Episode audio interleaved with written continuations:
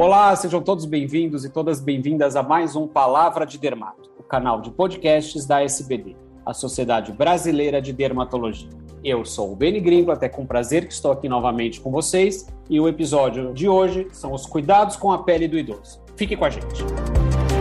Palavra de Dermato, programa que fala de dermatologia, beleza e saúde de um jeito que você nunca ouviu. Uma realização da Sociedade Brasileira de Dermatologia, com o apoio institucional da La Roche-Posay.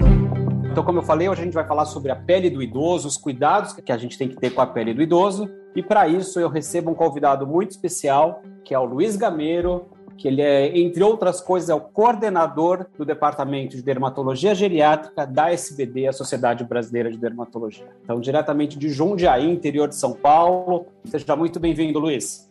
Obrigado, Ben. É um prazer estar aqui. Espero que vocês aproveitem. Bem-vindos e bem-vindas. É isso aí. Então a gente vai conversar sobre a pele do idoso, mas antes a gente vai ouvir aí um texto que a nossa produção preparou sobre o assunto e na volta a gente começa o nosso bate-papo. Fiquem com a gente. Com a chegada da idade e a ação do tempo, surge a necessidade de redobrar a atenção com os cuidados com a saúde da pele, dos cabelos e das unhas. Neste episódio de Palavras de Dermato, um especialista da Sociedade Brasileira de Dermatologia vai trazer para você informações importantes. São dicas que não só vão melhorar a sua aparência, mas vão deixar você mais saudável. Pele seca e fina, manchas roxas nos antebraços, uso de cosméticos hidratantes, vacina de herpes zósteas. Esses e outros tópicos vão ser abordados de forma simples e didática, como só o Palavra de Dermato sabe fazer. São informações confiáveis do médico dermatologista, aquele que está preparado para cuidar da sua saúde. Fique ligado no Palavra de Dermato. Bom, Luiz, então a gente vai falar sobre a pele do idoso. A gente tem recebido alguns questionamentos da população, a gente sente nos nossos consultórios, até porque a população está envelhecendo, então a gente vê que tem dúvida do idoso em relação aos seus cuidados com a pele, até porque tem algumas queixas que são mais comuns mesmo nessa população. Então acho que a gente podia começar a nossa conversa falando exatamente disso, assim, quais são as características que a gente tem que observar na pele dos idosos quando a gente atende nos nossos consultórios. Por favor. Os idosos, como você falou bem, bem, eles estão cada vez mais frequentes. Graças a Deus, a medicina tem contribuído para evoluir, então, em termos de expectativa de vida. E nos consultórios de dermatologia, a gente vê queixa muito frequente em relação a, primeiro, pele seca. É muito comum as pessoas vêm com pele seca, mas com a queixa de coceira. E aí começa, a hora que a gente conversa, a questão do banho, né? Muito frequente as pessoas na época do inverno e com banho demorado acabam retirando aquela gordura boa da nossa pele. É importante falar que a gente tem a, aquela gordura que é a sujeira que a gente quer remover na hora do banho, mas a gente tem a gordura boa, que inclusive tem colesterol na nossa pele e, e ela retém a água. Então, se a pessoa toma um banho quente, muitas vezes demorado, e ainda com sabão, remove essa gordura boa, a pele não consegue reter aquela hidratação. E isso no idoso é um problema frequente nos consultórios dermatológicos. Perfeito. É, você falou da coceira, é uma queixa comum que a gente tem do idoso, às vezes, no consultório, e uma das causas é, como você falou, mesmo a pele seca. Então, a orientação é, além dos banhos, né, como você falou, banho rápido, não tomar banho muito quente e passar um hidratante depois, qual que é a orientação que a gente pode passar de uma maneira geral para os nossos ouvintes? Eu costumo falar banho frio, ninguém consegue, né? O ser humano naturalmente toma um banho agradável, um banho morno para a maioria das pessoas. Então, falar, ah, tome um banho frio, que seria para melhorar essa questão do prurido, não dá. Então, o que a gente tende a orientar é limitar o tempo do banho. Então, eu costumo falar, tome um banho de 3 a 5 minutos. Isso é algo razoável para a pele. Esse tempo é suficiente para a gente limpar e não passar sabonete, principalmente as pessoas idosas, elas têm um ressecamento mais intenso na região dos antebraços e das pernas pernas, principalmente abaixo do joelho. Nessas áreas, se você usar muito sabonete, vai tirar aquela gordura boa. É como lavar uma panela depois de uma feijoada. Então tem aquela gordura toda que ficou na panela. Se você usar água quente e bastante sabão, vai sair muito mais fácil a gordura. Então, evitar de passar sabão nas áreas de, por exemplo, braços e pernas. Usar o sabonete mais assim, região de axila, virilha, região genital, mãos e pés. E não ficar esfregando muito tempo. E não usar nenhum tipo de bucha. Procure um sabonete suave, talvez de glicerina, um sabonete líquido de glicerina. Na maioria dos casos é suficiente. E logo após o banho, aí sim, secar com cuidado a pele e usar o creme hidratante. Nesses poucos minutos após o banho é o melhor momento para a pele absorver aquele hidratante. E não esquecer de tomar água, né? O idoso tem menos sede. Se a gente esperar o idoso ter sede para tomar, ele vai desidratar. Isso é natural do envelhecimento. Então, oferecer para a pessoa que mora com você, ou se você é idoso, põe aí um tempo razoável de você ficar tomando água, mesmo sem ter uh, propriamente uma sede aí específica. E lembrando só que tem outras causas que podem explicar a coceira, então também com outra com queixa de coceira procurar o dermatologista, até porque alguns remédios que às vezes as pessoas tomam e tem outras causas que podem levar a coceira. Bom, vou mudar de assunto, Luiz, para ainda falando da pele do idoso, que é o tema do nosso podcast de hoje. Outra queixa que a gente vê bastante, né, você deve ver bastante também no consultório, é o, o, idoso que vem no consultório e fala que qualquer coisa que bate na pele, a pele fica mais frágil, a pele fica roxa, fica aquela, como se fosse, entre aspas, alguns hematomas. Isso é comum? Por que, que isso acontece? Dá uma orientada para os nossos ouvintes, por favor é realmente uma queixa bastante frequente, principalmente nos antebraços, né? Os pacientes falam, doutor, às vezes eu vou me esfregar com a toalha ou de repente alguém me pega pelo braço, ou vou mexer na roseira, trabalhar ali no jardinagem e formam aquelas manchas roxas e elas demoram a sair. Por que que surge isso? A gente explica que dentro da nossa pele a gente tem muitos vasos sanguíneos. E esses vasos, eles com o envelhecimento, eles vão ficando mais frouxos, eles perdem a sustentação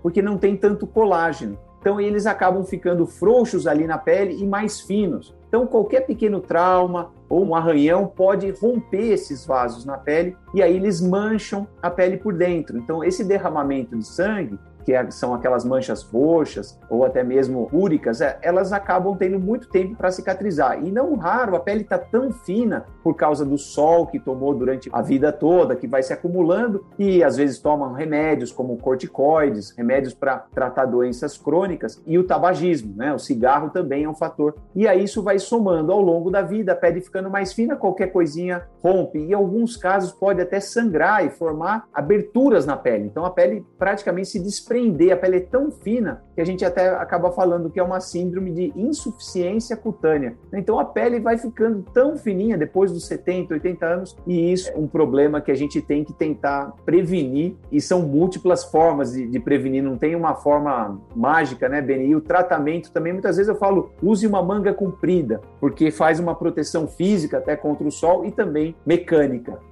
E aí eu vou aproveitar esse gancho do que você falou de prevenção. A gente sabe que a gente hoje em dia tem muito mais acesso à informação, então felizmente a gente já conhece muito mais. Então eu queria agora pensar em quem ainda não é idoso, está nos ouvindo, o que, que a pessoa pode fazer para tentar evitar alguns danos, porque assim, a gente sabe que o envelhecimento da idade, como você falou, felizmente a gente está envelhecendo mais, a gente está vivendo mais, Agora, tem um outro lado do envelhecimento que não é tanto da idade e que a gente pode evitar. Você falou, por exemplo, do tabagismo, você falou da exposição ao sol. Então, eu queria que você falasse um pouco mais sobre isso. O que, que a gente pode fazer para tentar ter um envelhecimento, digamos assim, não sei se a gente pode falar de saudável, mas um melhor envelhecimento da nossa pele?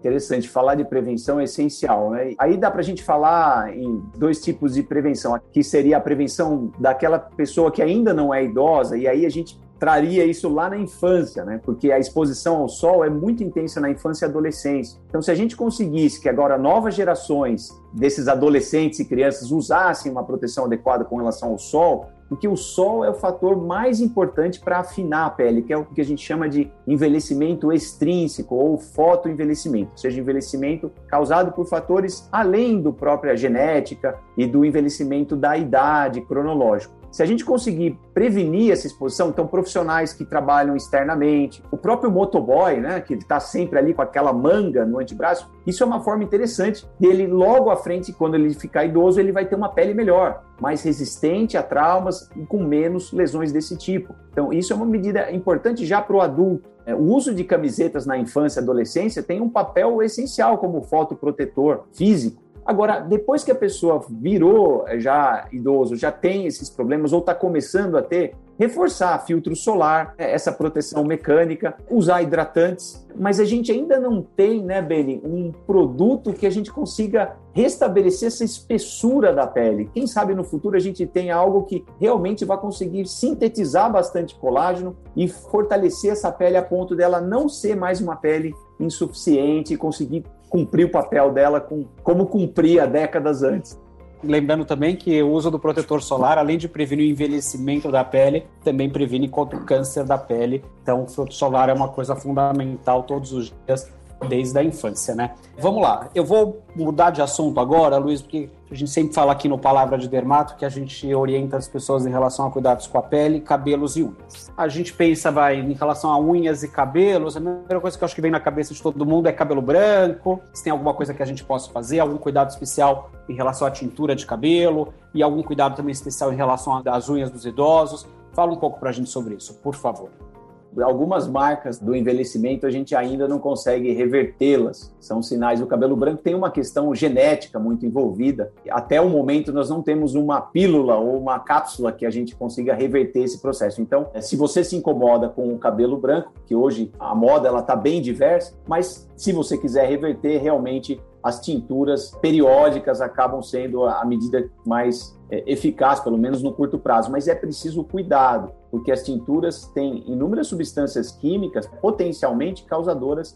de alergias e podem ter casos de alergias realmente muito sérias a ponto de levar as pessoas para o hospital, porque muitas vezes ali é um componente que a pessoa vai usando, vai sensibilizando com o tempo e quando vê ela está com um quadro intenso. Então, se você usou uma tintura, usou um produto no couro cabeludo, deu coceira, deu alguma ardência, apareceu alguma ferida, fique atento, suspenda o uso, procure o seu dermatologista, é, porque isso pode ser um caso de alergia específica a algum componente, e aí tem testes de alergia para serem feitos. Com relação às unhas, é interessante que a gente acha que a pele só envelhece. A pele, as rugas, as manchas, a flacidez, mas o cabelo e a unha também envelhecem. Eles afinam, principalmente com relação à idade. O afinamento dos cabelos leva à calvície genética, tanto masculina quanto feminina. Em muitas pessoas, na grande maioria delas, depois de uma certa idade, vai notar esse cabelinho mais fino. Quando a gente é lá adolescente, aquele cabelo grosso, bastante massa capilar, vai afinando. E a unha também, ela vai ficando mais frágil, mais fina, com algumas estrias. Isso às vezes pode até formar umas fissuras, rachar as unhas ou elas quebrarem. Sem contar o problema de micose de unha, principalmente nos pés, que é um problema que incomoda muito os idosos e aí tem a ver com a questão também do envelhecimento que facilita infecções, né, Beni? Isso, e a gente lembra que a unha do idoso ela cresce mais devagar, então também às vezes até o tratamento dessa micose de unha às vezes tem que ser um Sim. pouco mais persistente, né? Bom, Luiz, é, nosso tempo está esgotando, mas eu queria te fazer mais uma pergunta, aproveitar que você está aqui com a gente.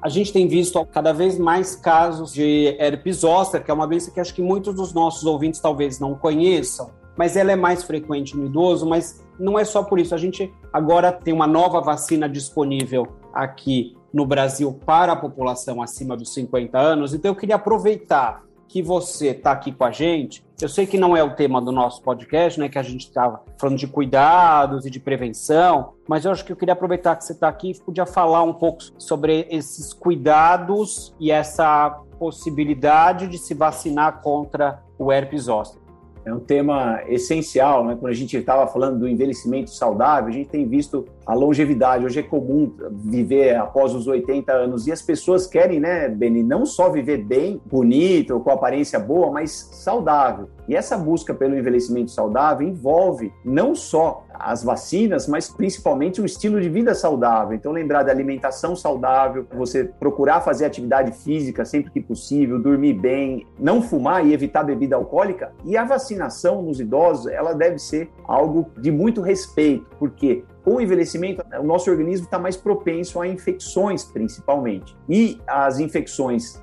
do idoso, uma das mais frequentes e que envolve a pele, a dermatologia, é o herpes zoster. Essa infecção, ela vem lá de um vírus da catapora que a gente acaba sendo infectado na infância. Praticamente 99% dos adultos hoje tem esse vírus aí no organismo, mas ele está dormente e ele pode ser reativado depois na faixa principalmente idosa, mas após os 50 anos a imunidade diminui e esse vírus pode ganhar força, causando uma doença muito dolorosa. E ela geralmente pega uma parte do corpo, um lado do corpo, pode ser no rosto, pescoço, pegando o tronco e causa dores por várias semanas e elas podem às vezes ficarem crônicas, que é a neuralgia pós-herpética. E hoje a gente tem, desde poucos meses atrás, aí em junho, a gente tem uma nova vacina, porque a vacina anterior tinha uma eficácia baixa comparada com a que tem hoje. Hoje essa vacina tem uma eficácia acima de 90% e é uma vacina recombinante. Então, uma vacina segura e eficaz para a indicação principalmente em pessoas acima de 50 anos. Então é importante incluir isso no seu calendário vacinal, né? Você é idoso, idosa. Então não só a vacina da gripe, a vacina da Covid que a gente tem agora feito com frequência, lembrar da pneumocócica e também a vacina de tétano além do herpes zoster. Perfeito. Então, só para esclarecer para as pessoas, alguns lugares do país, o zoster é conhecido como cobreiro, então alguém que esteja nos escutando talvez isso. tenha ouvido falar como isso. E essa história, né, que o Luiz falou. Então, acho que conversa com o médico, vê essa possibilidade de tomar a vacina para o herpes zoster. Perfeito, Luiz. É, quero te agradecer. Sempre bom a gente poder esclarecer para a população, levar informação de qualidade para as pessoas, orientar. Acho que é papel do médico, é papel da Sociedade Brasileira de Dermato, é isso que a gente faz aqui no Palavra de Dermato. Então, eu quero te agradecer e vou passar a palavra para você se despedir dos nossos ouvintes, por favor. Eu que agradeço, Ben. É um prazer levar mais informação à população, preservar a saúde prevenir doenças. Isso é fundamental e através desse canal da SBD, isso pode ter um alcance maior e mais pessoas conseguirem ter esses dados e terem uma vida melhor. Obrigado por ouvir. É isso aí. Então, como diz o Luiz, a gente tem que difundir informação, então a gente sempre pede para vocês compartilharem com os amigos, no grupo da família, divulguem o nosso podcast, sigam o nosso podcast. Toda semana a gente traz episódio diferente, sempre falando aí de temas da dermatologia. Então a gente fala de cabelo, unha, pele. Então siga a gente, curta, comente e pode aí mandar as perguntas que a gente vai ter o maior prazer em responder. Ok, pessoal? Então até o nosso próximo Palavra de Dermato. Abraço a todos. Tchau. Você acompanhou o Palavra de Dermato, um programa que fala de dermatologia, beleza e saúde de um jeito que você nunca ouviu. Uma realização da Sociedade Brasileira de Dermatologia, com o apoio institucional da La Roche-Posay.